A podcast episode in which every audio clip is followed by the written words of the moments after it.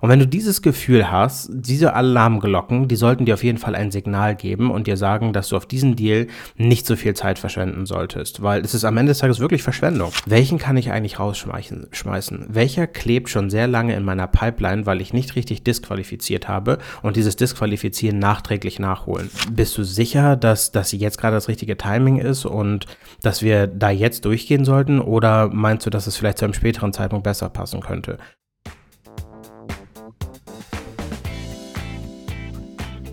Hallo und herzlich willkommen zurück zum Sales Career Podcast, dem Ort, an dem du als Einsteiger und Fortgeschrittener im SaaS Sales alles lernen kannst, was du für deinen Erfolg brauchst. Ich bin Tyrone und heute sprechen wir darüber, warum Disqualifizieren wichtiger ist als zu qualifizieren. Viele Seller haben nämlich nie gelernt, richtig zu disqualifizieren und das schadet ihrer Pipeline. Du hast wahrscheinlich selbst auch gelernt zu qualifizieren. Es gibt irgendwo eine Checkliste bei euch, wo drin steht, welche Kriterien erfüllt sein müssen, ähm, damit ein Deal angenommen wird. Sei es, wenn es im SDR zu AI-Handover ist oder wenn es vielleicht für deine eigene Pipeline ist und so grob es eine Richtlinie geben soll, wann du einen Deal in deine Pipeline nehmen sollst. Das Problem ist dabei, wir Seller tendieren dazu, unsere Pipelines zu überfüllen, um einfach mehr Sicherheit zu gewinnen und im besten Fall unseren Manager zufriedenzustellen. Weil so richtig hat keiner von uns Bock, dass wir in Forecast-Meetings sitzen und sagen, ich habe hier nur diese drei Deals, ähm, könnte ein bisschen knapp werden diesen Monat oder dieses Quartal. Sondern wir fühlen uns alle sicherer, wenn wir eine dicke Pipeline haben, viele verschiedene Deals und wenn da 20 Deals in der Pipeline sind, wird irgendeiner davon schon umfallen. Das ist allerdings nicht wirklich Best Practice und nicht das, was dich wirklich nach vorne bringen wird, weil langfristig ist das ehrlich gesagt kontraproduktiv und führt dazu, dass du deine Ressourcen, also vor allem deine Zeit, verschwendest und eine niedrigere Conversion Rate hast. Was im Endeffekt einfach bedeutet, dass du sehr viel arbeiten musst an sehr vielen Deals, um nachher wenig abzuschließen und ja, viel Arbeit für wenig Outcome. Und deswegen ist meiner Meinung nach Disqualifizieren deutlich wichtiger als Qualifizieren. Und beim Start eines neuen Deals solltest du die Ausgangssituation oder deine Ausgangshaltung ähm, sollte eher Skepsis sein als Optimismus.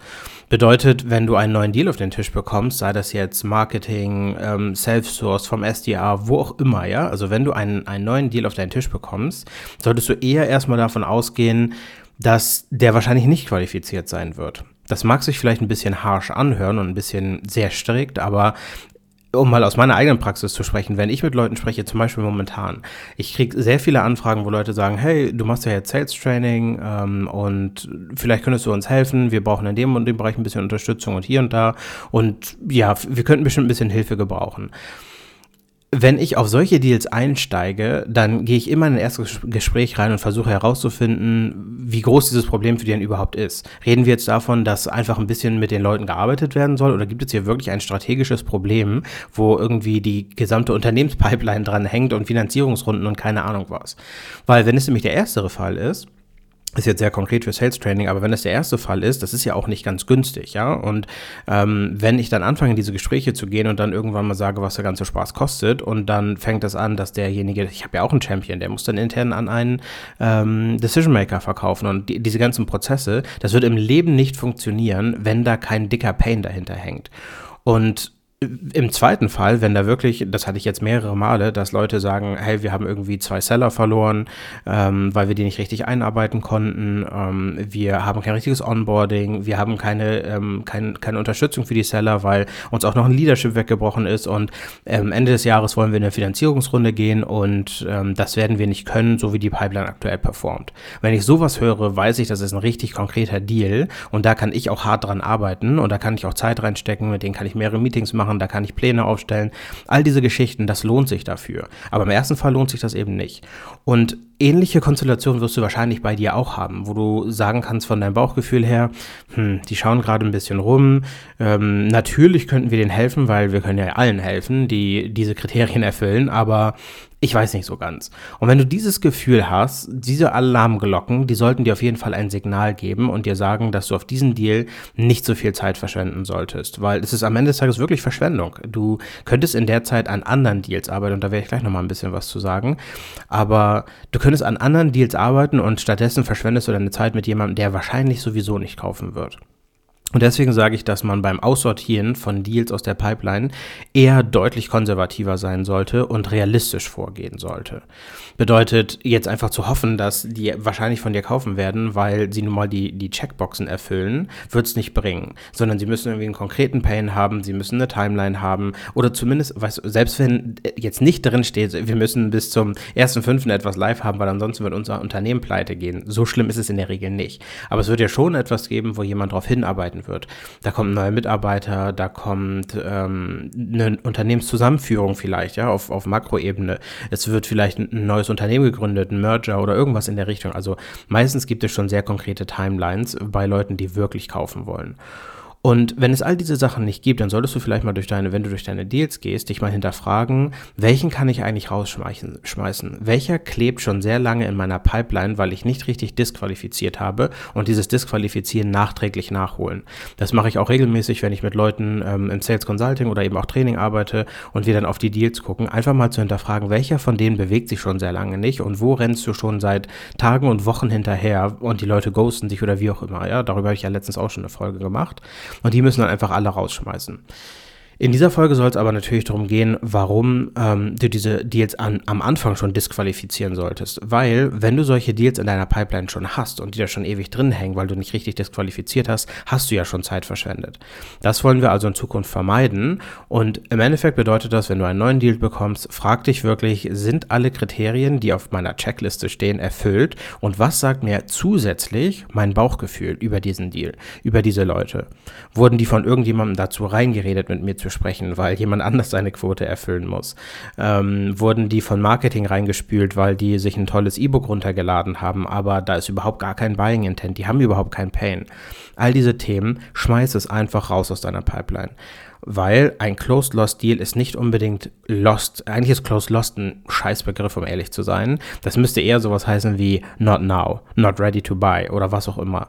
Weil Closed Lost hat immer so das Gefühl von, von ähm, Finalität, wie sagt man, von, von Endlichkeit, keine Ahnung, ja, von, ähm, dass es im Endeffekt vorbei ist damit. Und das ist es in der Regel nicht, sondern ähm, wenn du etwas länger im Sales dabei bist, wirst du merken, dass Deals wiederkommen. Nach einem halben Jahr, nach einem Jahr, nach zwei Jahren, vielleicht nach fünf Jahren erst hast, kommen Deals wieder auf deinen Tisch, du, die du irgendwann mal geclosed lost hast, geclosed losted hast, keine Ahnung, die du irgendwann mal geschlossen hast.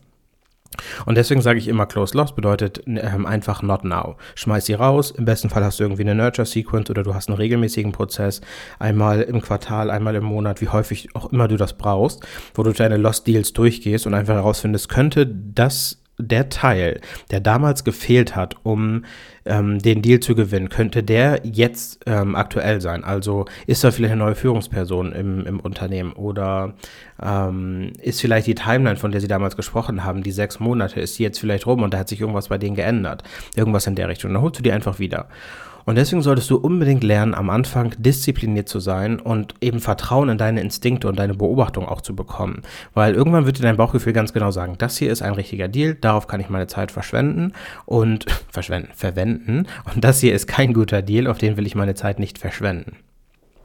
Ähm, last but not least, sozusagen die, die finale Aussage dieser Folge soll sein, es ist besser, einen Deal zu disqualifizieren, der mit viel Überzeugungsarbeit und irgendwie künstlichem Druck und sowas vielleicht irgendwann mal durchgekommen wäre, als einen zu verlieren, der durch deinen fehlenden Fokus zum Beispiel an einen Mitbewerber geht und der woanders kauft, weil den wirst du nicht wiederholen.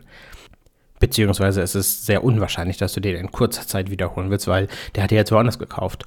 Aber es wird einige Deals geben in deiner Pipeline, die gar nicht kaufen werden. Die werden wieder beim Mitbewerber kaufen, die werden nicht bei dir kaufen und wenn, dann wirst du sehr, sehr viel Zeit ähm, rauf, raufschmeißen, raus verschwenden, ähm, um die Leute zu überzeugen, weil sie ja eigentlich keinen richtigen Pain haben, weil sie irgendwelche Kriterien nicht erfüllen. Und du versuchst sie kontinuierlich da rein zu quatschen, dass sie bei dir kaufen werden. Und das kennst du wahrscheinlich aus dem privaten Umfeld auch, wenn du irgendwo in einen Laden gehst, dich mal ein bisschen umguckst, äh, dich eigentlich nur informieren willst, wie vielleicht deine Prospects auch, und da ist aber ein Verkäufer, eine Verkäuferin, die dich da reinquatschen will, dann bist du irgendwann einfach genervt und hast keinen Bock mehr drauf. Und so ist es auf der anderen Seite auch. Deswegen habe ich mir immer gesagt, wenn ich einen neuen Deal auf den Tisch gekriegt habe, und das mache ich auch jetzt so, wenn ich neue Deals auf den Tisch kriege, ich gehe am Anfang sehr, sehr skeptisch rein, versuche erstmal herauszufinden, wenn ich auf deren Seite wäre, hätte ich Motivation genug, so einen Prozess jetzt durchzudrücken oder eher nicht. Und wenn es ein oder eher nicht ist, schmeiße ich den lieber aus meiner Pipeline raus oder bin zumindest sehr ehrlich mit diesem äh, Prospect und sag sowas in die Richtung, ähm, sag mal, bist du sicher, dass, dass jetzt gerade das richtige Timing ist und